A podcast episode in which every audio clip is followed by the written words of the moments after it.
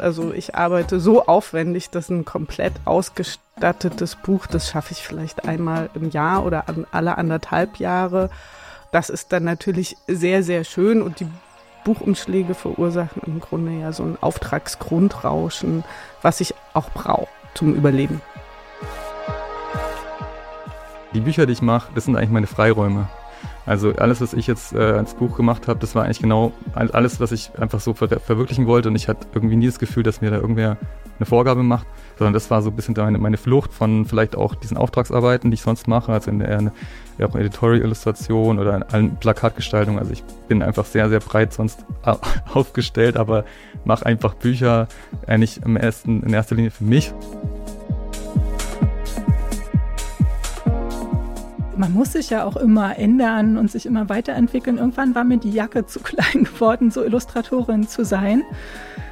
Und ich dachte dann auch manchmal, hat es mir so in den Fingern gejuckt, dann dachte ich, die Texte, die ich kriege, das kann ich auch selber. Also kann ich vielleicht auch besser selber. Und dann habe ich angefangen, das selbst zu machen.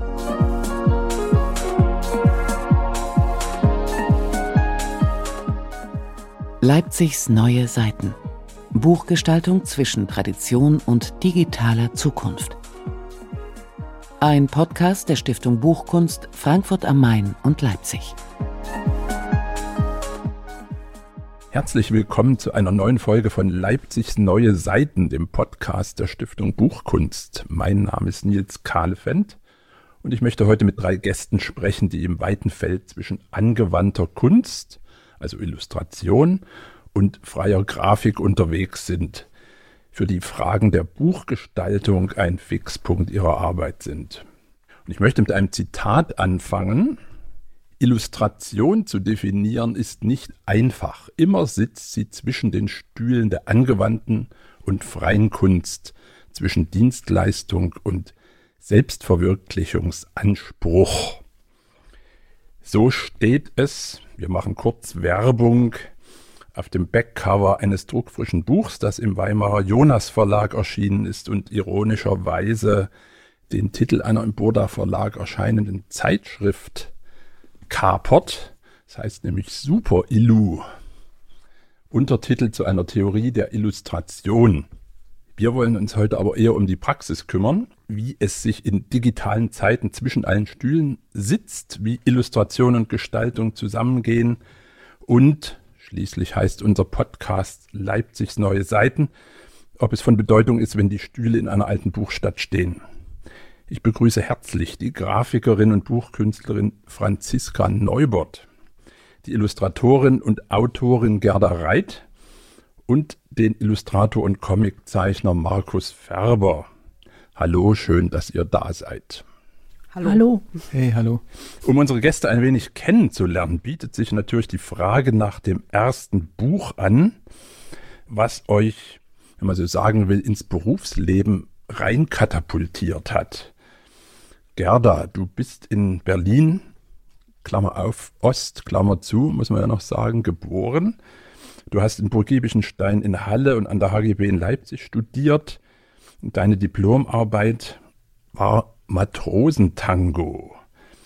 Ein typisches Bilderbuch für Erwachsene, könnte man sagen. Erzähl uns doch mal, was es mit diesem Buch auf sich hatte. Ich habe es hier sogar dabei. Es vergilbt schon. es ist deprimierend. Und warum es aber trotzdem wichtig war und nicht nur deprimierend. deprimierend ist, dass es jetzt schon so lange her ist, dass das Buch schon äh, aussieht, als ob es 50 Jahre alt ist, aber es ist ungefähr 20 Jahre alt, ein bisschen älter. Also 2002 habe ich Diplom gemacht an der HGB und wir müssen ja immer, ähm, wir Illustratoren, eine praktische und eine theoretische Diplomarbeit machen und das war der praktische Teil meiner Diplomarbeit. Und ich wollte gerne Bücher machen, das hat mich am meisten interessiert halt. Also das ist da so weit gefasst an der HGB, dass es auch durchaus Leute gibt, die sich mehr für Trickfilm interessiert haben oder mehr freie Künstler sind. Und ich wollte gerne Buchillustratorin werden, ja. Und da habe ich dieses Bilderbuch für Erwachsene gemacht, so wie man das eben, mh, hm, da war ich ja noch ganz jung, wie man das eben macht, so, ne, ohne Erfahrung und überhaupt nicht diese Schubladen im Kopf, die es im Buchmarkt dann letzten Endes gibt. Und das Buch wurde erstmal an der HGB in so einer ganz kleinen Auflage gedruckt und dann später noch äh, bei einem Verlag in einer 500er Auflage. Da war ich schon ganz stolz. Wir können ruhig Namen nennen bei Peter Hinkel. Bei Peter Hinkel, genau, ist ja auch ein Leipziger Name, genau, muss man auch nennen. Es hatte aber den Umweg, dass ich durch mich damit habe ich mich bei so einem Wettbewerb beworben, nämlich bei den schönsten Büchern. Und der Peter, Stiftung Buchkunst. Genau, der Stiftung Buchkunst. und Peter Hinke hat es dort gesehen, also ähm, in diesem Wettbewerb, und kam dann auf mich zu und hatte die Idee, dass man es nochmal veröffentlicht. Kann man sagen, dass das dann so das erste Ding war, mit dem du in der breiteren ja, Öffentlichkeit bekannt wurde. Ja, ich weiß nicht so genau, ob das wirklich eine breitere Öffentlichkeit, 500 Exemplare, aber trotzdem muss ich sagen, dass ich häufig dann noch in den nächsten Jahren darauf angesprochen wurde. Also so unbekannt ist es dann irgendwie doch nicht. Ich kann aber auch nicht sagen, weil du gesagt hast, hat mich ins Berufsleben hinein katapultiert. Also Davon kann jetzt keine Rede sein. Es war eher so ein langsamer und steiniger Weg ins Berufsleben hinein, würde ich sagen. Ein Gleiten eher als ein Katapultieren. Ja, oder ein Schleichen. Einschleichen. Da, da können wir vielleicht noch später ein bisschen drüber sprechen. Markus, du bist 1981 im Frankenwald geboren, hast in Würzburg Kunstpädagogik studiert, später in Kassel und Halle visuelle Kommunikation mit dem Schwerpunkt Illustration. Kurze Zwischenfrage. Wie kam es zu diesem Wechsel von der Pädagogik weg ja, es, eigentlich ganz konkret war das Problem in Würzburg jetzt, was ich gesehen hatte, dass ich einfach nicht so viele Möglichkeiten hatte, da grafisch zu arbeiten in den Werkstätten. Also das war der Zeit, die Zeit, wo ich so ein bisschen in meine Liebe so zum, zum Hochdruck entdeckt habe. Also das war auch gut, aber dann habe ich auch gemerkt, nee, das ist, ich kann da mich nicht irgendwie so richtig ver, verwirklichen in dem Drang, da so mehr zu machen. Und also ich habe mich da auch nicht so in der Pädagogik gesehen, so ein bisschen, ja, habe ich mir vielleicht viele Sachen anders vorgestellt, auch in der Lehre dort. Und dann hat ein Freund von mir sich in Kassel beworben und das war irgendwie so, ja, jetzt versuche ich es nochmal und guck mal, ob ich dann nochmal so einen Schwenk schaffe und habe dann da nochmal einen kompletten Neustart fast gemacht. Also es war, das war auf jeden Fall eine Befreiung, so dann nochmal zu wechseln und äh, dann wirklich an der Kunsthochschule in Kassel so viele Möglichkeiten hat, zu haben, druckgrafisch auch zu arbeiten. Dein erstes Buch, Reprobus, ist es richtig ausgesprochen? ja, genau. Na? Ist bei Rotopol in Kassel erschienen. Die Süddeutsche Zeitung hat 2012 das Buch als bestes Comic-Debüt des Jahres bezeichnet. Und 2013 bei den schönsten deutschen Büchern gab es auch noch einen Preis. Wie wichtig war dieses Buch? War das so ein Coming Out oder wie muss man das bezeichnen? Ja, also auf jeden Fall war das irgendwie ähm, ja, ich habe dieses dicke, also für mich war es ein sehr dickes Buch. Äh, es ist eigentlich gar nicht so dick, wenn man es glaube ich, so an die, an die 80 Seiten oder sowas. Aber es hat auf jeden Fall vieles, was ich, was ich in meinem Studium jahrelang an Bildsprache und an Techniken für mich so geforscht habe, eigentlich so vereinigt in sich.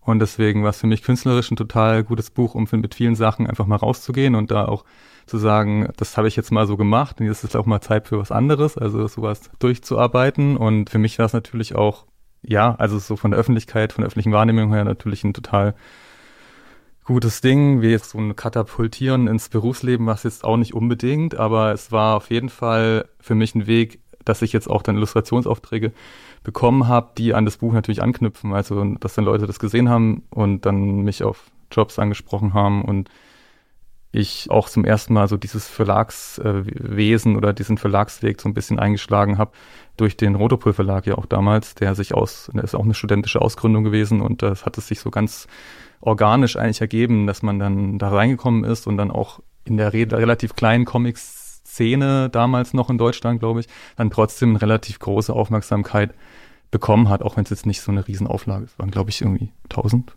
aber es war, es war für mich natürlich schon viel und ja. Nochmal nachgefragt, wie bist du auf diese Christophorus-Gestalt, wie bist du auf diese, jetzt für mich als Atheisten in der DDR aufgewachsen, auf diese etwas äh, nicht so naheliegende Gestalt gekommen? Ja, ich komme ja aus einem christlichen Elternhaus. Das war deswegen bei uns immer schon ein bisschen Thema, so äh, christliche Mythologie, auch in so äh, Bibelcomics. Die waren so ein bisschen meine erste auch so ein bisschen mein erster Eindruck von so Comics. Also ich habe das einfach mir reingezogen. Jetzt kann ich das natürlich ganz anders bewerten mit ein bisschen Abstand, aber damals war das auf jeden Fall so von der Bildsprache her irgendwie so da. Und es ist ja natürlich eine katholische Heiligenlegende. Ich komme aus einem evangelischen Elternhaus, das ist ein bisschen was noch was anderes, aber Ökumene sozusagen. genau, irgendwie hat mich so eine, so eine Symbolik und diese heiligen Welt einfach immer schon ein bisschen fasziniert, so wie, wie ich auch so selber mich definiere natürlich, ne? Also in so einem, ich bin dann aus dem Elternhaus raus und in meinem Studium war dieses Christliche immer so eher sowas, oh, der, das ist was, was sind das für komische Sachen, mit denen du dich beschäftigst und so und das ist ja irgendwie alles Quatsch und ich habe das dann jetzt auch natürlich anders bewertet würde ich schon sagen, ich bin irgendwie spiritueller Mensch, aber vielleicht nicht mehr so religiös, aber habe das Thema gerne dann halt nochmal so als so eine, ja, als irgendwie reinbringen wollen, gerade weil es so krude war und weil es irgendwie eine Brücke vielleicht geschafft hat für Diskussionen dann auch über Themen äh, mit Leuten, die es mit sowas erstmal gar nichts zu tun haben.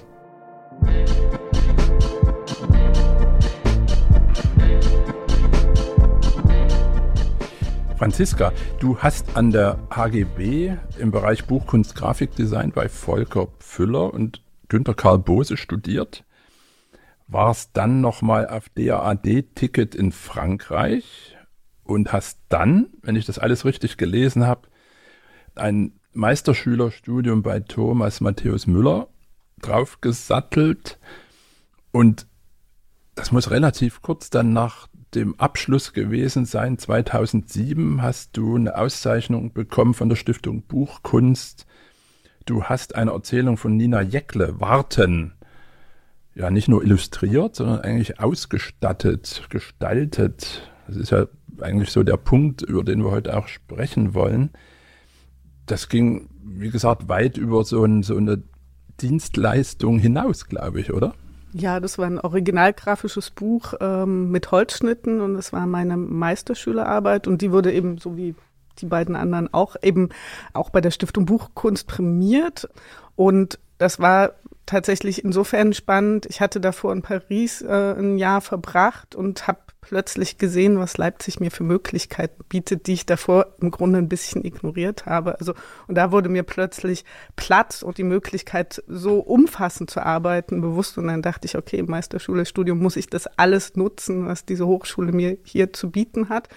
Mm, in den Buchmarkt habe ich mich aber im Grunde tatsächlich auch anders reingeschlichen, nämlich eigentlich aus Frankreich und der Schweiz. Also meine ersten Bücher habe ich in äh, Frankreich gemacht, einmal bei Albert Michel Jeunesse. Das war dort ähm, ein kleines Studienprojekt eben mit der Fachklasse, die es dort gab. Und dann habe ich parallel dazu eine französische Verlegerin bekommen, die damals noch bei Edition Thierry Magnier arbeitete, heute mittlerweile einen eigenen Verlag hat, Les Rouge heißt der, und ähm, die hat gesagt, wir machen Buch zusammen. Das war sozusagen mein Einstieg in den deutschen Buchbereich eher. Also, ähm, aber Warten war natürlich mit eben dieser Stiftung Buchkunst der Einstieg und natürlich auch ein wichtiger, weil das schon Aufmerksamkeit äh, verursacht hat und man eben angesprochen wurde. Also Katapult über, über Bande sozusagen. Ja, also ich glaube, alle gehen sehr vorsichtig mit dem Begriff Katapult um. Das ist ein doch das sehr war, war mühseliger, mühseliger Weg. Das ist eher so eine Billardkugel, ähm, die irgendwo anstößt und dann ganz langsam vielleicht in eins der richtigen okay. Löcher rollt, aber auch das ist vielleicht nicht das richtige Bild. Okay. Äh, nur nochmal nachgefragt, das heißt, dass die französischen Verlegerinnen und Verleger wagemutiger sind als die deutschen, stimmt das?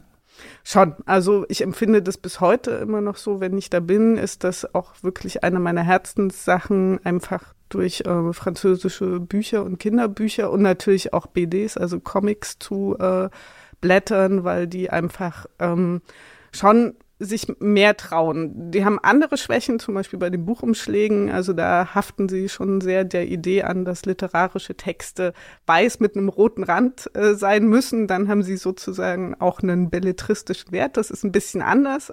Aber der Mut der Verleger ist ein bisschen größer. Vielleicht noch mal eine kleine Nachfrage in dieser ersten Runde, weil ihr beide, äh, Franziska und Gerda, ihr habt, glaube ich, beide bei, bei Volker Pfüller studiert. Sehe ich wir das waren richtig? sogar in einem Jahrgang. Ja. Ah, da haben wir das auch mal offengelegt. okay. Wir kennen äh, uns schon lang. Volker Pfüller ist ja im Oktober 2020 gestorben. Also gibt es sowas äh, in Leipzig wie eine Pfüller-Schule? Also wir reden hier manchmal von der neuen Leipziger Schule. Gibt es sowas wie eine Volker Pfüller-Schule? Ich glaube, wenn man jetzt uns fragen würde, ja, die wir bei ihm studiert haben, dann würden wir sagen, wir sind komplett verschieden. Aber sowas, ähm, dass sich eine Schule gebildet hat, sowas sieht man eher von außen. Und von außen betrachtet wurde mir damals immer gesagt, das sieht total nach HGB aus. Ihr macht alle das Gleiche so. Habe ich aber so nicht gesehen. Franziska? Ich bin mir da auch nicht so sicher. Also was, glaube ich, ähm, schon so ist, ist, dass Volker Pfüller ähm, sicherlich uns sehr geprägt hat und ähm, natürlich auch erstmal ähm, Stilistiken, die ihm gefallen, vielleicht sich auf uns übertragen hat. Aber und dann braucht es einfach auch ein paar Jahre, um sich wiederum ein bisschen davon auch ähm, zu befreien. Also man lebt ja nicht im luftleeren Raum und ähm, natürlich hat er mit dem, was er uns gezeigt hat und auch seine Arbeiten haben uns geprägt. Aber ich würde schon auch sagen, so wie Gerda das sieht, dass wir mittlerweile, also das sind ja nicht nur Gerda und ich, sondern einige andere, wirklich ganz unterschiedlich arbeiten.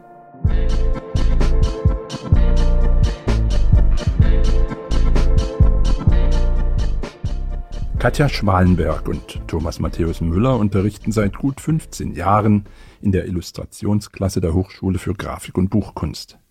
Gerade zeigt die Ausstellung Klassenarbeit im Literaturhaus Leipzig exemplarisch Handschriften und Werdegänge ihrer Absolventinnen und Absolventen.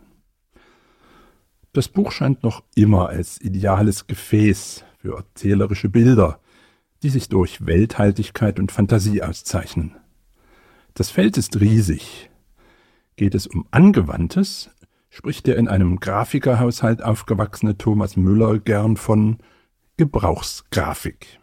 Ja, das ist super altmodisch, aber es trifft es natürlich auf den Kopf. Weil es gehört schon zur Grafik und man kann es gebrauchen. Oder äh, vielleicht können es andere gebrauchen. Das ist eine ganz gute Beschreibung. Aber sie hat natürlich wirklich den Nachteil, dass man sofort denjenigen, der das sagt, für außer Zeit gefallen hält. Das Feld der Illustration ist ein tatsächlich ein breites, weites Feld und ich bin, als wir durchgeguckt haben, wen laden wir zu dir ein, also zu der Ausstellung ein, wen, äh, wen wollen wir zeigen, da war uns auch wichtig zu sehen, sozusagen, wo sind unsere Studierenden abgeblieben, was machen die jetzt? Und tatsächlich haben wir 80 Prozent wiedergefunden, die sich auf irgendeine Art und Weise mit Zeichnung oder lass es Illustration sein, beschäftigen. Auf der Bühne, im Film, im Buch, im Netz, im digitalen Raum, live. Wenn man jetzt in der Klasse studiert, muss man sich dann eben auch ein bisschen selbst erfinden. Welcher Weg sich daraus ergibt, äh, kann stark natürlich den eigenen Neigungen, auch den Zufällen äh, geschuldet sein. Man muss vielleicht einen Sinn für Gelegenheiten ausprägen, die Nase nicht so weit oben tragen und man, man setzt aufs Bild. Dafür hat man sich mal entschieden. Wir versuchen natürlich auch zu vermitteln, dass oftmals zum Bild als äh, gutes Pendant Text hinzukommt, dass man vielleicht sich auch überlegt, wie man damit umgeht, wie man beides zusammen glücklich, sich widersprechend, kommentierend einsetzen kann. Aber das Bild spielt die ganz große Rolle. Also Bilder tatsächlich, ich glaube, das, äh, das wird kein Auslaufmodell sein. Wir, wir funktionieren sehr stark über Bilder. Und wenn wir sozusagen Bilder erschaffen können, ohne einen Apparat, der Fotografien macht, sondern mit Stiften, Farben, was auch immer, äh, iPads, dann machen wir das natürlich. Genau, dann ist das so ein Beitrag zu dieser Welt, genau, zu dieser Bilderwelt. Zu dem Buch will ich noch sagen, dass wir nach wie vor auch glauben, dass das ein ganz gutes Gefäß für Inhalte ist. Aber es wird natürlich inzwischen, ist das schon auch eine gefährdete Gattung.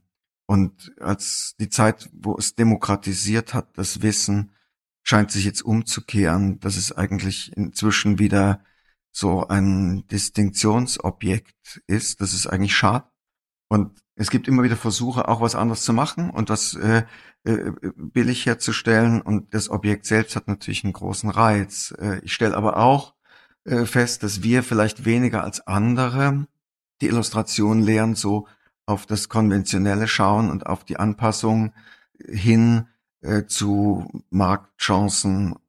Das machen wir wenig, aber auch in dem, in der Überzeugung, dass es erstmal ganz gut ist, wenn man eigene Wege versucht zu gehen und sich frei vielleicht jetzt auch von, von Konventionen oder der, der Vorstellung, dass man sie anpassen muss, irgendwie entfaltet und eine eigene Sprache findet. Und dann muss man natürlich irgendwie vielleicht auch die Realität wahrnehmen. Und es gibt Gelegenheiten, auch mal mit so etwas hervorzutreten, aber das ist in den seltensten Fällen auch ein wirtschaftlicher Erfolg. Es ist meistens so, dass man das eher als etwas aus Überzeugung macht und sich vielleicht auch andere Felder suchen muss, wo man sich um die Miete und die Brötchen kümmert.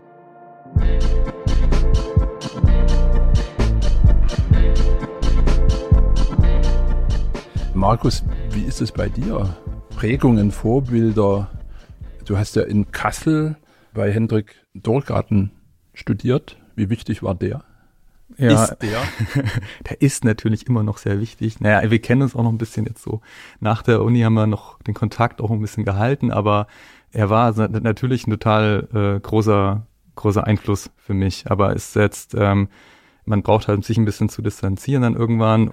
Ich glaube, er, er war für mich vor allem wichtig, was jetzt auch mich so mein, meine Selbstbildnis in der Zukunft als, als Illustrator äh, auch so äh, bedeutet, bedeutet hat. Also, dass ich irgendwie mir vorstellen konnte, wie werd, will ich später mal arbeiten und was muss ich vielleicht auch dafür erstmal so in Kauf nehmen, um, äh, um das zu können. Oder ich war einfach irgendwie ein, eher so ein, ja, auch ein sozialer Ansprechpartner, für, so für mich, so als, als Freund da irgendwann auch im Studium. Und später war natürlich der Abschluss dann wichtig, mit Repopus habe ich einen Abschluss gemacht und deswegen ist es auch äh, ein wichtiger Punkt, dass ich vorher in Halle studiert habe. Also ich habe nochmal zwei Semester in Halle gemacht und dort bei äh, Georg Barber, also Attac, dann studiert in der LU-Klasse und natürlich war das dann so ein bisschen, also würde ich jetzt mal so sagen, so best of both worlds, also beides sehr unterschiedliche Charaktere und hatten beide einen großen Einfluss auf das Buch auf jeden Fall dann eher so vom Storytelling her, von der Geschichte her vielleicht in Kassel und von Hendrik und das an, äh, von der Technik her, Bildsprache her, dann vielleicht von Georg, wenn ich so direkt genau ausdifferenzieren will. Mhm. Aber ja, also es waren natürlich ganz viele andere Einflüsse, die natürlich dann im Studium kamen. Also David B. ist ein großer Einfluss für mich, bin ich großer Fan, französischer Comic-Künstler. Oder ich weiß nicht, äh, auch viele, die jetzt natürlich äh, andere, andere an anderen Hochschulen lehren, Martin Domdiek. Also es gibt ganz viele die vor allem aus dem freieren Comic-Bereich kommen, die mich da beeinflusst haben? Oder war das die Frage eher so direkt nach dem, nach der Person Hendrik Dorgarten, oder?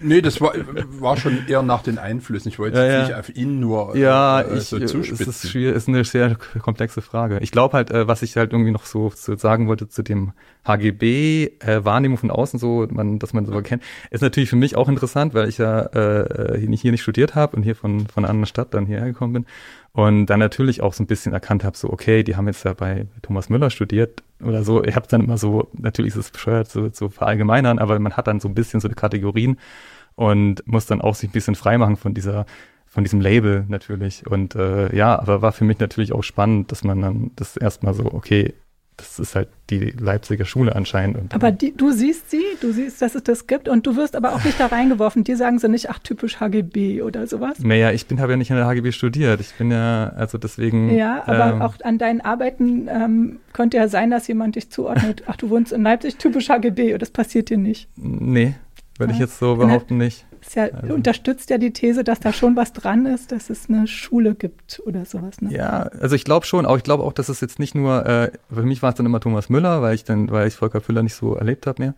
Äh, aber es gibt da schon Ähnlichkeiten, aber von, von der Herangehensweise vielleicht auch so und von der Technik ein bisschen auch. Ähm, aber natürlich die Inhalte sind natürlich so grundverschieden. Und wenn man dann so ein bisschen über die Technik hinausblickt, dann entdeckt man halt da so, so ganz komplett verschiedene Welten, dass es dann auch sich auflöst, dieses Label irgendwann. Ist auch wirklich so, dass es mit den Jahren, also wir, mein Diplom ist ja, und Franziskas ist ja schon so lange her, dass unsere Diplomarbeiten hier vergilben. Und in den Jahren. Das ist in einem guten äh, Erhaltungszustand, würde ich sagen. Und in den Jahren das, äh, sieht man halt, haben wir halt auch beobachtet, was aus unseren ehemaligen Kommilitonen wird. Und das ist tatsächlich ja nicht abgeschlossen. Ne? Irgendwie hatte ich immer so die Vorstellung, man studiert, dann ist man fertig und dann ist man der, der man ist. Aber es ist ein ganz, ganz langer Entwicklungsweg noch gewesen und ja. Und der ist hoffentlich nicht abgeschlossen. Der ist hoffentlich also ich, niemals abgeschlossen. Man möchte sich ja nicht mit sich selber ja. langweilen, insofern. Ja.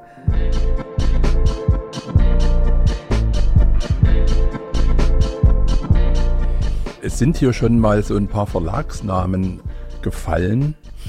Also Rotopol zum Beispiel in Kassel oder bei dir Konnewitzer Verlagsbuchhandlung von Peter Hinke.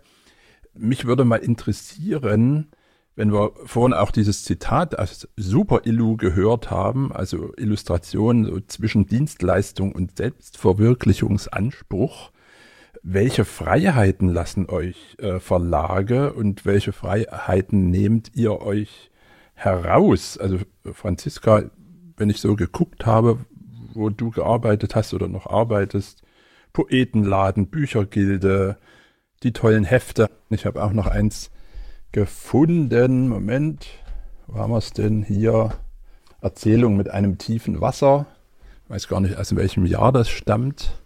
Oh Gott. Aber es ist schon lange her. Ja, 2011, glaube ich, oder 2010 steht in Impressum. Aber Relativ frisch dafür noch bei Bärenberg erschienen, äh, Elliot Weinberger, Die Sterne, eine tolle zweisprachige Ausgabe. Wie läuft es in Zusammenarbeit mit den Verlagen bei dir? Das kann man im Grunde ähm, überhaupt gar nicht verallgemeinern. Das ist völlig ausgeschlossen. Und es liegt unter anderem ja auch immer noch am Autor, also der durch, also nicht alle haben Mitspracherecht, aber manche haben natürlich Mitspracherecht. Wenn sie tot sind, ähm, ist es manchmal einfacher, wobei ich natürlich auch immer froh bin, wenn Autoren ähm, was dazu sagen haben. Schwieriger wird es bei Agenturen, die auch noch Mitspracherecht haben.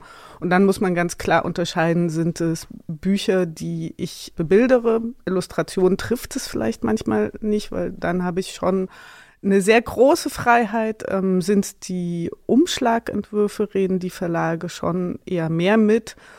Und das muss man aushalten. Und das ist auch nicht immer schön, weil man sich ja für jeden Umschlag irgendwie, also dafür macht man sich Gedanken und gibt sich Mühe. Und ähm, manchmal ist es eben auch so, dass in Vertreterrunden einfach Argumente angebracht werden, die nicht ganz plausibel sind oder die man natürlich nicht sieht, was weiß ich, in dem Jahr, Halbjahresprogramm gibt es schon ein blaues Cover, also will man nicht noch ein blaues Cover, das ähm, kann man in dem Moment nicht beeinflussen. Und mein Seelenheil in dem Bereich ist, dass ich eben auch noch frei arbeite und dass das der Freiraum ist, ähm, wo mir gar niemand reinredet. Also da, das ist mein Bereich und ähm, das ist sozusagen auch der Rückzugsort für mich. Dann, und ansonsten fasse ich zumindest also Einbandgestaltung durchaus als Dienstleistung auf und mir ist bewusst, dass da mitgeredet wird. Schön ist es natürlich, wenn man die Freiheit hat. Und da gibt es auch einige, die mir die Freiheit mittlerweile lassen. Ist das dann so bei der Büchergilde äh, sozusagen, du hast carte blanche? Äh, nee, eine carte blanche mach, hat man. Willst, eine carte blanche hat man nicht. Bei der Büchergilde ist der Sonderfall, dass die Texte ja schon erschienen sind. Das heißt, ähm, da ist es eben nicht so, dass der Autor parallel dazu zum Umschlag am Text arbeitet. Das heißt, ich habe die literarische Vorlage. Und dann gibt es ein Briefing, aber ein Lektor denkt und arbeitet anders als ein Buchgestalter. Und da man verpflichtet ist, drei Entwürfe abzugeben ähm, und das Briefing meistens nur eine Szenerie umreißt, ähm, hat man natürlich die Freiheit, dann noch ähm, andere Varianten zu haben. Und man hat eben den ganzen Text zur Verfügung oder ich habe den ganzen Text zur Verfügung. Und das ist schon sehr schön. Und dann wird's halt einer von den drei. Und was ist dir am liebsten? Also wenn du wirklich mal alles machen kannst, also so Gesamtkonzept, Gestaltung, Illustration, Wuff, das Ganze? Naja, das ist eine Frage des Überlebens. Also ich arbeite so aufwendig, dass ein komplett ausgestattetes Buch, das schaffe ich vielleicht einmal im Jahr oder an alle anderthalb Jahre. Und das ist dann natürlich sehr, sehr schön und die Buchumschläge verursachen im Grunde ja so ein Auftragsgrundrauschen, was ich auch brauche zum Überleben.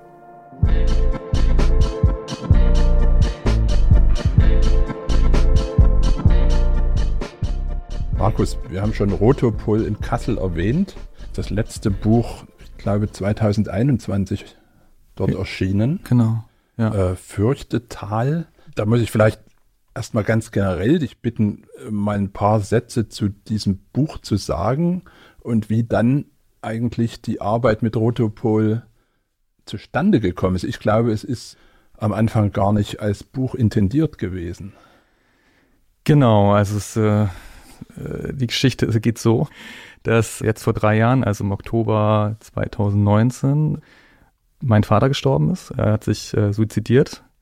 Und meine Schwester und ich haben dieses Erlebnis dann irgendwie in diesem Buch verarbeitet, vielleicht, wenn man es jetzt so runterbrechen will.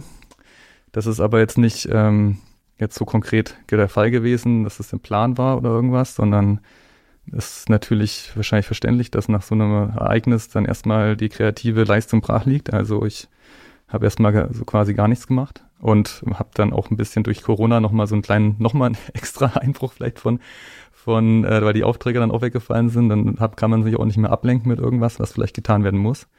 Und äh, meine Schwester hat mir dann so ein bisschen eine Hilfestellung gegeben, so wieder ins Arbeiten zu kommen und hat gesagt, hier, äh, wir, wir haben noch nie was zusammen gemacht. Meine Schwester ist übrigens Journalistin beim MDR und hat irgendwie da viel geschrieben, schon immer, aber wenig vielleicht für sich in letzter Zeit.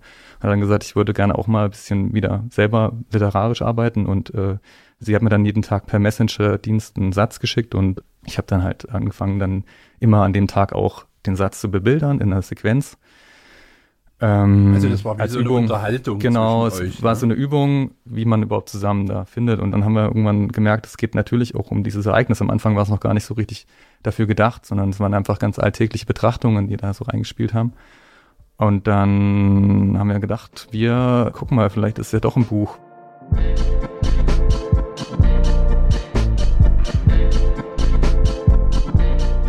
Für Rita Fürstenau, die in Kassel den auf Comic und Illustration spezialisierten Rotopol Verlag betreibt, gehört es zum Konzept, dass Künstlerinnen und Künstler am Herstellungsprozess der Bücher beteiligt sind.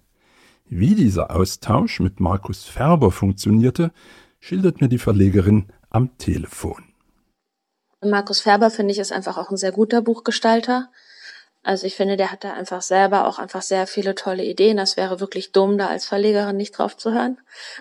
also, ja, also es ist einfach, es war auch bei seinem ersten Buch so, äh, bei Reprobus, das war ja auch schon unter den 25 schönsten Büchern 2013. Markus hatte eben diese Idee, diese Bildidee für den Umschlag, dass zwei Figuren auf dem Wald zusammen zugehen. Ne? Irgendwie vorne ist seine Schwester auf dem Cover, auf dem Backcover ist er und dass die Typografie dann eben in auf dem Rücken, auf dem Buchrücken steht. Und das fand ich irgendwie eine, einfach eine starke und gute Idee, auch für das Projekt. Das hat es irgendwie so gut mitgetragen. Und dann war die Überlegung, gar kein Titel auf dem Cover ist natürlich ein bisschen schwierig. Auch so für den, wir müssen ja auch unsere, an unsere Partner im Buchhandel denken, so, genau. Und ähm, auch daran, ne, das Buch soll ja natürlich auch in die Hände von LeserInnen finden.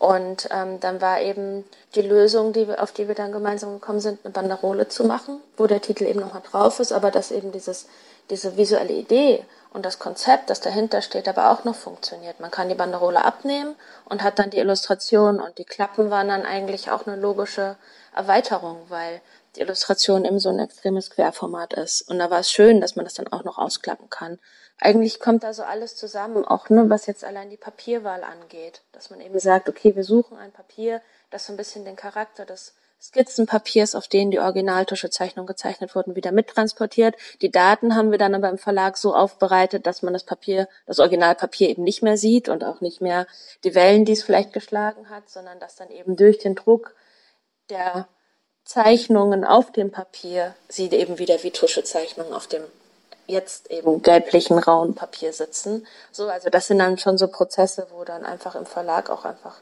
ja ein starkes Augenmerk drauf gelegt wird, dass die Daten dann auch so aufbereitet werden, dass das nachher im Druck dann wieder so ist, wie wir uns das vorstellen, wie er sich das vorstellt und an die Originale ein bisschen drankommt und das wieder mittransportiert.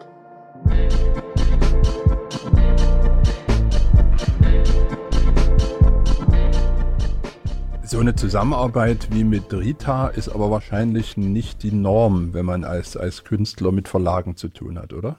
Also ich muss ganz ehrlich sagen, dass ich äh, die Bücher, die ich mache, das sind eigentlich meine Freiräume.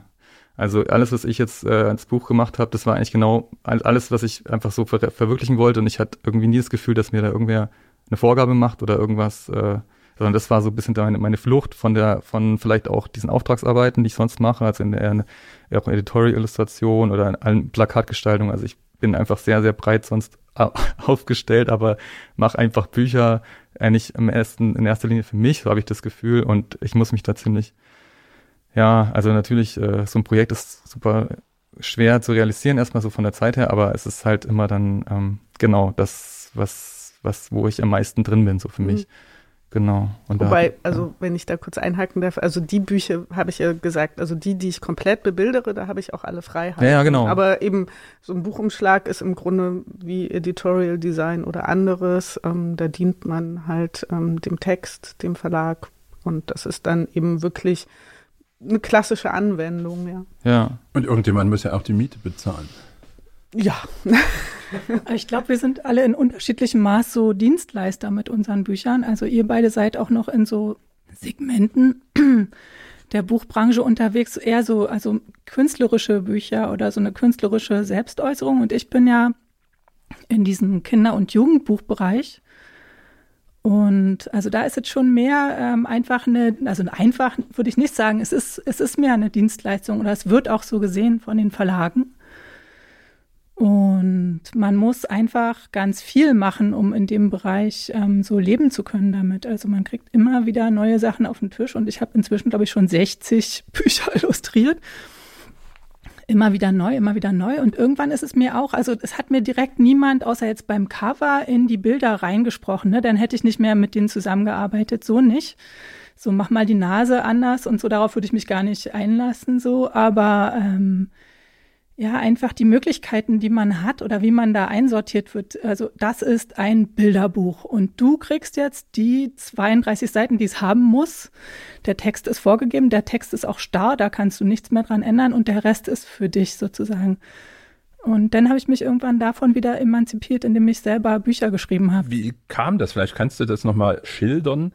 Also dieser Sprung von der Illustratorin zur Illustratorin und Autorin, also mhm. Bild und Text aus einer Hand. Das ist ja ein entscheidender Sprung. Also man muss ja, man muss sich ja auch immer ändern und sich immer weiterentwickeln. Irgendwann war mir die Jacke zu klein geworden, so Illustratorin zu sein.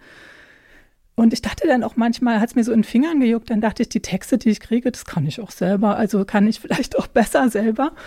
Und dann habe ich angefangen, das selbst zu machen auch, ja. Was war das erste Buch in dieser Art? Das erste war hier Meine ganze Familie. Das ist so ein Sachbuch und ich habe das bei einem Verlag gemacht, bei dem ich vorher schon Sachbücher gemacht habe und immer auch selber die eigentlich entwickelt habe, aber eine Autorin am Ende noch so wie die Stimme dem gegeben habe. Und dann habe ich gedacht, ich mache das jetzt mal selbst. Und ich musste mich richtig durchsetzen, dass mir geglaubt wird, dass ich es kann. Aber inzwischen äh, wird mir das geglaubt. So, ich habe dann weitere Sachbücher bei Belz und Gelberg gemacht. Ich habe das dann immer mehr aufgebrochen, dass es kein Sachbuch ist, wie man es vielleicht erwartet, sondern eigentlich mit Bildern erzählt wird. Jetzt ist mir dieses Sachbuch zu eng geworden. Dann habe ich ein Erzählendes geschrieben und jetzt mache ich wieder eins, was erzählt, aber mit vielen Bildern eben. Also möglichst immer mal neue Grenzen austesten. Immer neue Grenzen, genau. Das wollte ich auch sagen, weil du vorhin gesagt hast, hinein katapultiert. Ich dachte dann daran, dass, dass ich immer wieder Debüts hatte, immer wieder was Neues und dann wurde, wurde ich immer als Debütantin vorgestellt, weil es immer wieder ein anderes Feld ist. So, es geht, glaube ich, uns allen so. Ja. Aber das macht es ja auch spannend eigentlich. Ne? Ja, also dann, ja. Wenn du sozusagen das Konzept machst, äh, das heißt auch, dass du für die Buchgestaltung mitstehst, oder? Ich habe es dann immer mehr in die eigene Hand genommen, weil ich das immer gesehen habe. Also wir sind ja ausgebildete Gestalter und dann am Ende hat jemand anders so eine grottige Typo darüber gesetzt und es hat mir richtig wehgetan. Ne? Also es ist nicht so leicht für mich zu sehen, dass jemand anders das macht und vielleicht schnell macht und gar nicht so viel über die Sache nachdenkt wie ich. Und dann habe ich es halt selbst auch gestaltet und selber um die Typo rumgezeichnet und ja. Also schon so Selbstermächtigung. Selbstermächtigung. Empowerment, sagt mhm. man heute immer so. Ne? Ja. Also an der HGB wurde Schrift ähm, sehr umfassend gelehrt und insofern ist es eigentlich keine Selbstermächtigung, sondern wir sind eigentlich wirklich dazu ausgebildet, so ein Buch von vorne bis hinten, von oben bis unten und letztlich sowohl in der Herstellung als auch in der Gestaltung eben komplett zu denken. Und mir geht es dann ähnlich wie äh, Gerda. Ich finde das toll, wenn man einen Sparringspartner hat und es würden mir 95 Typografen einfallen, denen ich das lieber überlasse, weil ich denke, die haben eine größere Kompetenz. Aber wenn es halt wirklich lieblos ist, dann kann man da auch schon zumindest mitreden, was ähm, die Typografie angeht. Ich habe allerdings in letzter Zeit da weniger schlechte Erfahrungen und hatte bisher auch viele Leute, die, mit denen man wirklich zusammengearbeitet hat. Also das heißt, ähm, man einigt sich auf eine Schriftart und kriegt es nochmal zur Ansicht und kann vielleicht auch sagen, okay, also auch wenn aus Zeitgründen jetzt ein Fachbegriff Hurenkind oder Schusterjunge ähm, heute stehen gelassen wird, ist es vielleicht doch schön, wenn du das wegmachst oder so. Also wenn man solche Eingriffsmöglichkeiten im Grunde schon noch hat. Bei dieser äh, Sache mit der Gestaltung wollte ich noch sagen, dass in dem Kinder- und Jugendbuchbereich die Bücher sind ja ganz, ganz billig. Die kosten halb so viel wie Erwachsenenbücher. Und diese ganzen Herstellungsprozesse sind ganz, ganz stark standardisiert. Deswegen ist es bei uns in dem Bereich nochmal was, da kriegt man keine Typo vorgelegt, normalerweise so. Wenn man das will, dann muss man es durchsetzen, so, ja.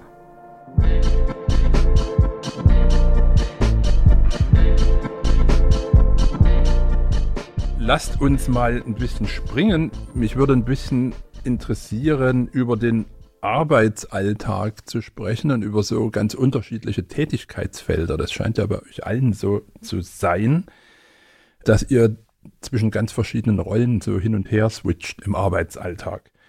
Markus, bei dir ist es ja so, da ist zum einen der Comic-Künstler, aber da gibt es auch den Schöpfer von Plakaten für Bands oder für, was habe ich gesehen, das junge Theater in Göttingen, glaube ich sogar bei den 100 besten Plakaten ausgezeichnet. Das können wir ja hier kurz mal erwähnen. Und ich glaube, du bist auch noch als Musiker und als Betreiber eines Kassettenlabels unterwegs. Hol uns doch mal rein, wie du zwischen diesen verschiedenen Rollen hin und her wechselst, wie man sich das vorstellen muss. Ja, gute Frage. Das stelle ich, die Frage stelle ich mir auch öfters mal, so wenn ich dann wieder so ein bisschen zu viel auf dem Zettel stehen habe. Hat ein Tag 48 Stunden? Nee, also ich bin eigentlich total langsam. Das ist echt, es hört sich dann so an, als wenn ich total viel mache. Oder ich mache vielleicht auch viel, aber ich mache es mache das alles sehr, sehr langsam. Die Musikschiene ist eigentlich schon von Anfang an einfach mal dabei gewesen. Und das äh, mit den Bandplakaten ist halt einfach ein großer, großer Teil meiner Arbeit immer gewesen. Jetzt vielleicht ein bisschen weniger. Durch Corona gab es natürlich ein bisschen weniger äh, zu tun. Aber das war mir auch ein Herzensanliegen, da das äh, zu schaffen, dass ich da auch das äh, nicht nur zum Spaß mache. So, ich habe halt am Anfang in Konnewitz angefangen mit äh, Bands, Band äh, Promotion, einfach plakatiert, irgendwie kopierte Zettel, sowas und für irgendwelche selbstorganisierten Konzerte. Und dann ging das aber dann so weit, dass ich dann auch natürlich das so ähm, ja, ein bisschen professionalisiert habe, dann wirklich Siebdrucke dann auch als Merch hergestellt habe für Bands das gibt ja eine kleine Szene auch in Leipzig inzwischen. Relativ viele Leute, die in dieser Gig-Poster-Branche, also mit Siebdruckgrafik und Bandpostern arbeiten. Und wir veranstalten auch jedes Jahr, ich würde ich mal sagen, äh, jetzt nächstes Jahr wieder das Busy Hands Fest, was eben ein Festival für Konzertplakat vor allem ist oder ein Festival für Gestaltung und Musik. Das gibt's hier in Leipzig? Das gibt's in Leipzig, fragen? genau. Das kann ich gleich mal Werbung machen. Das findet am äh, 12. bis 14. Mai statt im neuen Schauspiel. Ich weiß gar nicht, ob ich es schon sagen darf. Doch. Aber ja, okay, äh, genau, das ist. Äh, also 23 sozusagen. Ähm, 23, ja, genau. Ja. Und das haben wir äh, letztes Jahr schon gemacht in der, in der auf der Spinnerei, in der Werk, Werkschauhalle. Und es kam einfach sehr gut an und deswegen, ähm, genau, machen wir das wieder, aber an einem neuen Ort. Und das ist halt cool, dass es da so eine, so eine Community inzwischen gibt und wir uns da auch unterstützen und auch Werk, von den Werkstätten her, dass ich habe jetzt keine eigene Siebdruckwerkstatt, aber ich kann auch da immer so arbeiten und das ist auf jeden Fall eine tolle Sache und ja, also. Die Kassetten, äh, wie, wie so ein Kassettenlabel. Ja, also ich habe immer viel Musik gemacht, schon seit seit dem Studium immer Sachen aufgenommen, also weniger vielleicht so im Bandkontext, sondern mehr so im Home Recording. Und da hatte ich damals schon auf Kassette aufgenommen mit so einem Vierspur-Kassettengerät und das hat sich irgendwie bei mir so durchgezogen bis jetzt. Das ist dieses Medium. Und dadurch, dass es in Leipzig ja, weiß nicht, wie viele vielleicht gar nicht wissen, eines der einzigen äh, Kassettenwerke noch in Europa gibt, der letzten äh, Kassettenwerke, ich glaube, es gibt dann noch eins in, in äh, Tschechien, also ja. so wie ein Presswerk für Schallplatten genau. an, an Kassetten. Genau, also es gibt, äh, es gibt noch ein Kassettenwerk äh, und dadurch war die Connection eben da so in Leipzig schon immer so da und da hat man jetzt auch gibt es eine äh, relativ rege Szene inzwischen an Kleinst-Labels äh, in Leipzig, die auch Kassetten veröffentlichen. Und Kassetten sind einfach schnell und einfach zu produzieren. Und ich kann das immer gut mit meiner gestalterischen Arbeit verbinden, auch weil ich halt für das Label vor allem dann immer die gesamte Gestaltung übernehme für die Bands oder oft und auch Künstler einlade und dadurch halt auch kleine Originalgrafiken dann in den Gestaltungen für die Kassetten unterbringen kann und es sich dann ganz gut ergänzt. Also das ist so ein bisschen mein Ziel, dass ich da das so, meine musikalische Leidenschaft, die ja immer so ein bisschen Ausflucht aus dieser Illustratorenwelt ist, Also ein Hobby geht ja verloren, wenn man Illustrator wird, habe ich manchmal das Gefühl. Dann muss man sich ein neues Hobby anschaffen. Und das ist dann eben bei mir die Musik und da kann ich das so ein bisschen verbinden.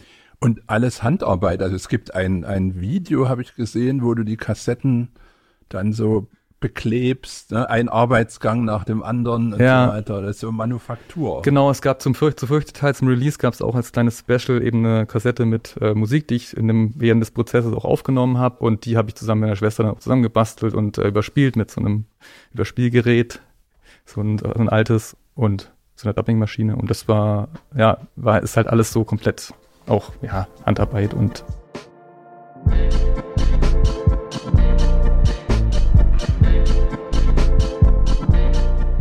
Gerda, du machst ja nicht nur Lesungen äh, aus deinen Büchern, sondern zum Beispiel bietest du auch Workshops an, arbeitest mit Kindern.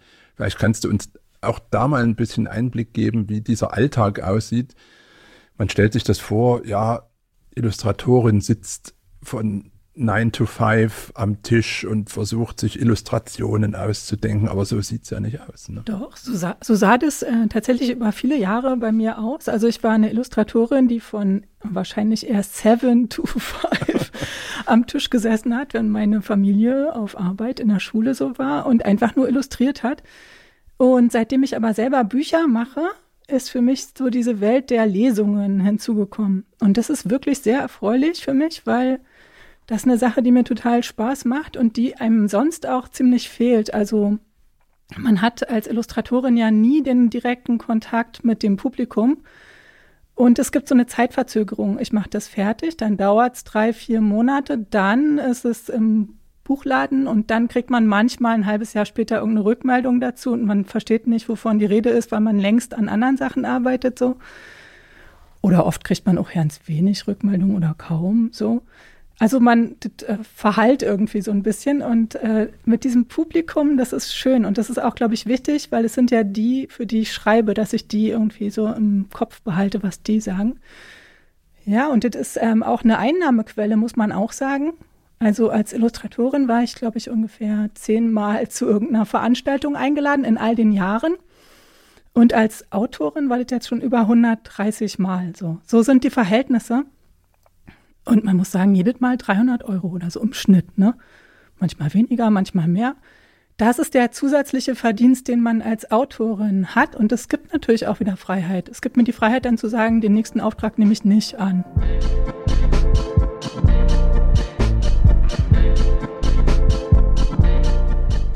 Ja. Franziska, du bist auch Labelbetreiberin, wenn auch nicht eines Kassettenlabels. Du bist auch Ladenbetreiberin, wenn ich das richtig erinnere. Zusammen mit äh, Petra Schuppenhauer machst du Lieblingsdruck.de. Erzähl uns doch mal, was das ist. Also die Ursprungsgeschichte war einerseits, Peter Hinke hat gesagt, ach, wir haben hier so einen schönen Laden, ähm, bring noch mal ein paar Sachen vorbei. Und ähm, originale Holzschnitte sind im Grunde für den Buchhandel zu teuer. Und dann habe ich einfach auf einem großen Stapel aussortierter Buchumschläge zum Beispiel gesessen, die ich viel schöner fand als die, die es am Ende geworden sind, aus eben unterschiedlichen Gründen. Und da habe ich gedacht, ach Mensch, da mache ich halt ähm, Kleingrafiken daraus. Dann kann ich irgendwie wie dem Peter Hinke was liefern und habe eben auch für für äh, Leute, die nicht so viel Geld haben, die jetzt nicht gleich einen Holzschnitt für mehrere hundert Euro kaufen können, eben so ein Segment.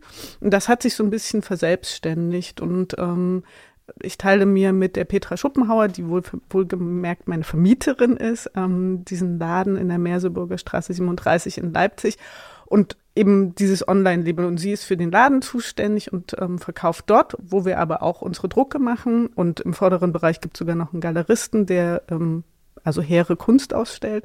Und ich mache den Online-Shop und die Webseite und dann ähm, gehen wir eben auch zusammen auf Messen. Und es ist eben ganz oft so, dass eben Leute sich jetzt nicht unbedingt sofort ähm, einen großen Druck leisten können und die sind eben auch ganz froh, wenn sie eben mit einer kleineren Grafik für nicht so viel Geld nach Hause gehen können und das ist mir immer noch sehr sympathisch, weil a sind es oft sehr sympathische Leute, die man kennenlernt und B ist es eben auch so ein Einstieg in den Kunstbereich. Also es ist eben nicht so elitär, sondern Druckgrafik ist eben was sehr Demokratisches. Also man muss nicht 10.000 Euro haben, um was Schönes an der Wand zu haben.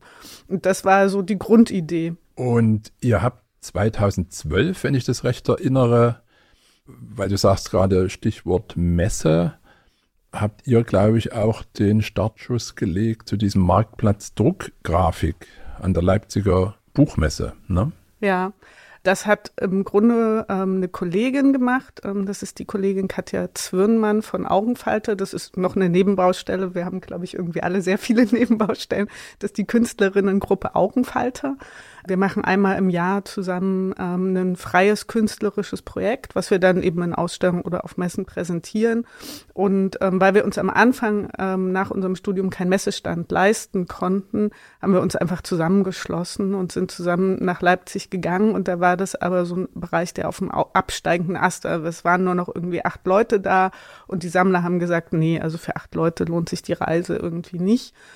Und dann hat Katja Zwirnmann die Adressen gesammelt, ist aber eben auch ähm, ja in der Spinnerei sehr präsent und hat das dann eben an Petra und mich abgetreten. Und bis 2019 war das wirklich auch sehr arbeitsintensiv. Dann gab es ja ein bisschen diesen Einbruch und dann gab es eben Ausstellerarbeit und wir haben es zumindest bis dahin geschafft, eben dass wieder 60 bis 70 neue Aussteller in diesem Bereich kamen und sind jetzt wieder im Gespräch und hoffen, äh, dass die Leipziger Buchmesse auch uns weiterhin wohlgesonnen ist, auch wenn die Controller der Leipziger Messe im Nacken sitzen und natürlich dieses neue Ausstellungskonzept, was wir damals entwickelt haben, mit so Kleinstständen, die sich halt jeder Künstler leisten kann, der eben originale Grafik macht. Das ist jetzt ein bisschen limitiert, eben weil es diese Controller gibt, aber wir hoffen auf fröhliches Wachstum und arbeiten weiter fröhlich auch mit der Leipziger Messe zusammen. Also Corona, diese drei Jahre ohne Leipziger Buchmesse waren dann auch für euch ein bisschen ein Schlag ins, ins Kontor, oder? Ich mag nicht jammern, weil ich viele Freunde habe, die Musiker sind und darstellende Künstler und für die war es wesentlich schwerer, weil so ein, weil so ein Lebenszweck weggefallen ist. Künstlerisch war es für mich auch eine Chance, andere Sachen, also nochmal andere Sachen zu machen und nochmal ähm, die Energie auf ähm, andere, größere ähm, Projekte zu lenken und die auch umzusetzen. Also dann wieder in der, in der freien Kunst, ja, oder? Also ich habe angefangen, ganz große Holzschnitte zu machen, Meter mal Meter 40. Und das hatte ich davor schon gemacht, aber das ist sowas, was so arbeitsintensiv ist und auch so komplex, dass man eben drei bis sechs Monate an einem Holzschnitt arbeitet. Und ich hätte mir das glaube ich, in diesem Hamsterrad von 2019 hätte ich mir nicht die Zeit selbst genommen, um da größere Serien anzufertigen.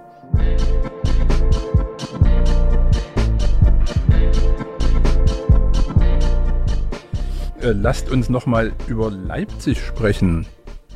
Der Podcast heißt ja Leipzigs neue Seiten hier in der Stadt spürt man oft den Phantomschmerz der alten Buchstadt. Ja, viele Ältere schauen gerade auf die Verluste, auf das Gewesene. Mich würde interessieren, welche Rolle die Stadt und die Möglichkeiten der Stadt für euch spielen. Also anders gewendet, ist es für euch egal, wo der eingangs erwähnte Stuhl steht oder ist das schon, macht Leipzig da doch einen Unterschied? Ich weiß nicht, wer anfangen will. Markus, weil der ist ja extra hergezogen. Der ja, kann was stimmt, dazu sagen. Ja, Markus. Also ich muss ganz ehrlich sagen, ich bin jetzt nicht nach Leipzig gezogen, weil es die Buchstadt ist. Für mich ist diese, dieser Zusammenhang vielleicht erst im Nachhinein ein bisschen äh, ins Licht getreten dann, als ich länger hier war. Es waren wirklich eher so die Möglichkeiten, auch damals mit Freunden eine Siebdruckwerkstatt einzurichten. Also das war mietentechnisch immer noch ein bisschen besser möglich, große Fläche zu anzumieten für die ganzen Maschinen das war eigentlich der Grund, warum ich mit Freunden, die ich in Halle kennengelernt habe, dann mich für Leipzig entschieden habe am Ende. Und ja, familiäre Gründe, weil meine Schwester ja hier auch lebt. Also man spürt den Vibe noch irgendwie so ein bisschen, aber es ist nicht so, dass ich sage, ich habe mich jetzt wegen der Buchstadt für Leipzig entschieden. Gerda? Also es gab mal vor ein paar Jahren so einen Versuch, so einen Stammtisch zu etablieren, da waren wir aber wahrscheinlich zu wenige.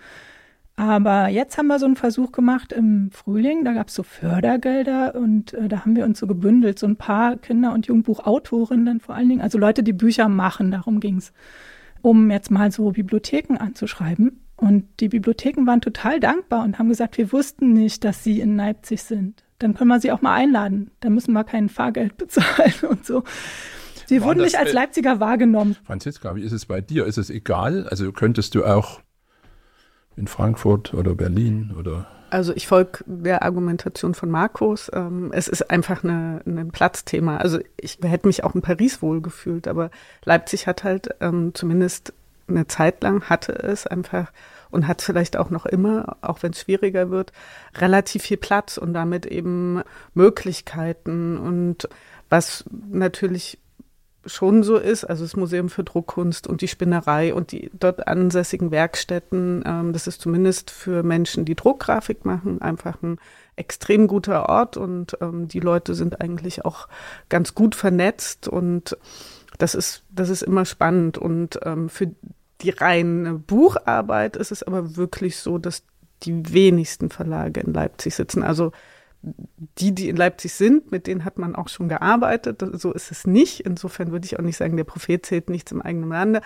Aber die wichtigen Verlage sind eben in Frankfurt, München, Berlin, Hamburg, ja. Also und da ist es sozusagen, also das, was jetzt eine ganze Nation gelernt haben, nämlich dieses Remote-Arbeiten, haben, glaube ich, Illustratoren seit, keine Ahnung, 30, 40 Jahren genauso gemacht, weil man eben am Rechner gesessen hat und die Entwürfe in die Welt schickt und dann kriegt man eben das Feedback per Mail und vielleicht ist jetzt noch die eine oder andere Videokonferenz dazugekommen, aber ansonsten hat sich da nicht viel geändert und spielt es keine Rolle. Als wir damals fertig geworden sind, das war ja Anfang der 2000er, da gab es auch einen großen Sog nach Berlin sozusagen. Da sind alle Kreativen eigentlich nach Berlin gegangen und äh, also dadurch hat, hat sich zum Beispiel unser Studienjahr auch zerstreuselt. Da sind sehr wenige noch in Leipzig geblieben. Also ja, ähm, aber wir waren nicht so viel und mir fallen ad hoc vier Leute ein oder die fünf, noch hier die sind, in, äh, äh, ja, in Leipzig sind. Also. Ja, aber insgesamt war das schon, äh, schon so, dass, dass Berlin da äh, die größere Attraktion, glaube ich. War. Danach hat irgendwann die New York Times getitelt Leipzig, The, das better, the better Berlin. Mhm. Das kam dann später und vielleicht bleiben jetzt auch mehr, denn hier weiß ich nicht genau. Aber jetzt gehen die Preise schon wieder hoch, die Ateliers werden ausgefegt und in Edellofts umgewandelt. Gut, wollen wir den Teufel nicht an die Wand malen. Ein Aspekt war mir bei dir noch wichtig, da wollte ich nochmal nachfragen. Es sind ja auch immer diese ganzen Gewerke, glaube ich, für deine Arbeit ganz wichtig gewesen. Also ich erinnere mich, wie du geschwärmt hast von der Druckerei Hänsel, mittlerweile leider auch ein abgeschlossenes Sammelgebiet. Ja, aber das war doch, glaube ich, für dich immer sehr wichtig. Na, das hat sich sozusagen entwickelt über Lieblingsdruck, dass wir natürlich im Grunde auch geguckt haben, was gibt es für Gewerke in Leipzig und das ist natürlich schon auch toll gewesen. Wie gesagt, ähm, der Druckerei Hänsel traurig sehr hinterher, weil das einfach wirklich so eine Zusammenarbeit ähm, ist, die ich im Grunde im Studium begonnen habe und die letztes Jahr ihr Ende gefunden hat, weil Herr, Herr Hänsel die Druckerei aufgegeben hat. Aber es gibt natürlich immer noch tolle Leute, die sich mit Buch beschäftigen. Eine Kommilitonin von uns beiden, Katja Zwirnmann, die in der Spinnerei eben auch Buch bindet oder eben die Druckerei Adler oder eben Thomas Simon auch in der Spinnerei mit Kappe Plumbum.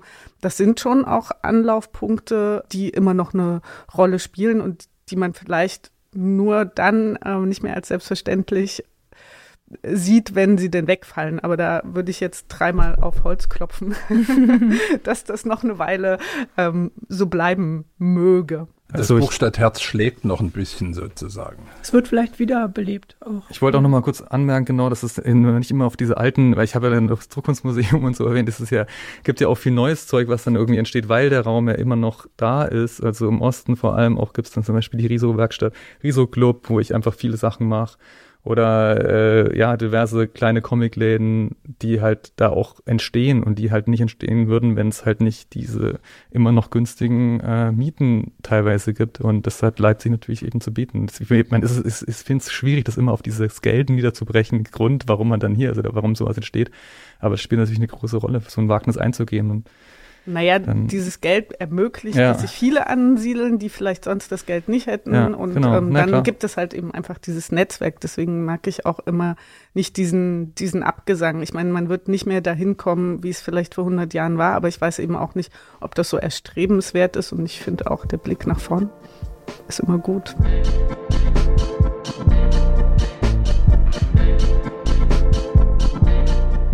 Zeit für eine kleine Schlussrunde. Wenn ihr mir es verraten wollt, ich würde gern noch mal fragen, was ihr gerade so in euren Ateliers, an euren Tischen so werkelt, was für Projekte gerade anstehen. Können wir da noch mal kurz was hören? Gerda, wie sieht's bei dir aus? Also ich habe mir in der Corona-Zeit, das war ja auch äh, so ein Einschnitt, weil diese Veranstaltungen wegfielen und dann bin ich wieder äh, viel Auftragsillustratorin gewesen und dann habe ich mir vorgenommen, danach mache ich das eigentlich nicht mehr. Und jetzt habe ich mich sozusagen befreit und kann ähm, endlich wieder ein eigenes Buch machen und damit bin ich gerade beschäftigt. Also das ist ein Buch, was ich geschrieben habe und also es ist ein Kinderbuch und jetzt bin ich dabei, das zu skizzieren und so von beiden Enden zu feilen, Bild und Text gleichzeitig zu bearbeiten. Ja. Und das macht Spaß. Das macht ganz großen Spaß. Also ja. Mhm. Franziska? Ja, also ich mache verschiedene Sachen, aber als nächstes kommt, glaube ich, raus beim Kunstanstifter Verlag, aber Luise, ich hoffe, der Titel bleibt so und da drucke ich gerade ähm, die ganzen Bilder, das soll im Frühjahr erscheinen. Und dann gibt es noch einen kleinen neuen Verlag, 8 Grad, das ist so ein Regionalverlag für den süddeutschen Raum. Und dann, ja, also hoffe ich, dass ich weiter zu freien Sachen komme. Markus, wie sieht's bei dir aus? Neue Kassetten oder? Äh, ja, also ich muss gucken, dass ich mich da, dass ich nicht zu so viel von diesen Kassetten mache, weil das ist immer eine schöne Prokrastinationssache auch von eigenen richtig eigen arbeiten. Also ich, ich sitze wieder auch an eigenen Geschichten und ich glaube nach diesem Buch und thematisch auch so ein ganz schön heavy Thema, dass ich da wieder erstmal brauche auch ein bisschen, um wieder auch locker zu werden, mit mir selber auch schreiben selber. Das ist irgendwie auch für mich ein großes Thema, weil meine Schwester beim letzten Buch eben die Autorin war und jetzt wieder, ich wieder so ein bisschen so eine eigene, eine eigene Stimme versucht zu finden für meine Arbeiten und da einfach viel mit Bild und Text experimentiere, gerade im Atelier und einfach mich auf kleinere Geschichten konzentriere, gerade aber auch frei arbeite. Die Zeit ist schon wieder mächtig vorangelaufen. Wir kommen ans Ende unseres Podcasts. Vielen Dank, Franziska, Gerda und Markus. Es hat wirklich großen Spaß gemacht. Und das war sie auch schon, die siebte Folge von Leipzigs Neue Seiten, dem Podcast der Stiftung Buchkunst. Über Kritik, Anregung, aber auch Lob freuen wir uns natürlich auch diesmal unter info@stiftung-buchkunst.de. Mein Name ist Nils Kahlefeld. Ich wünsche euch und uns allen jede Menge schöne Bücher.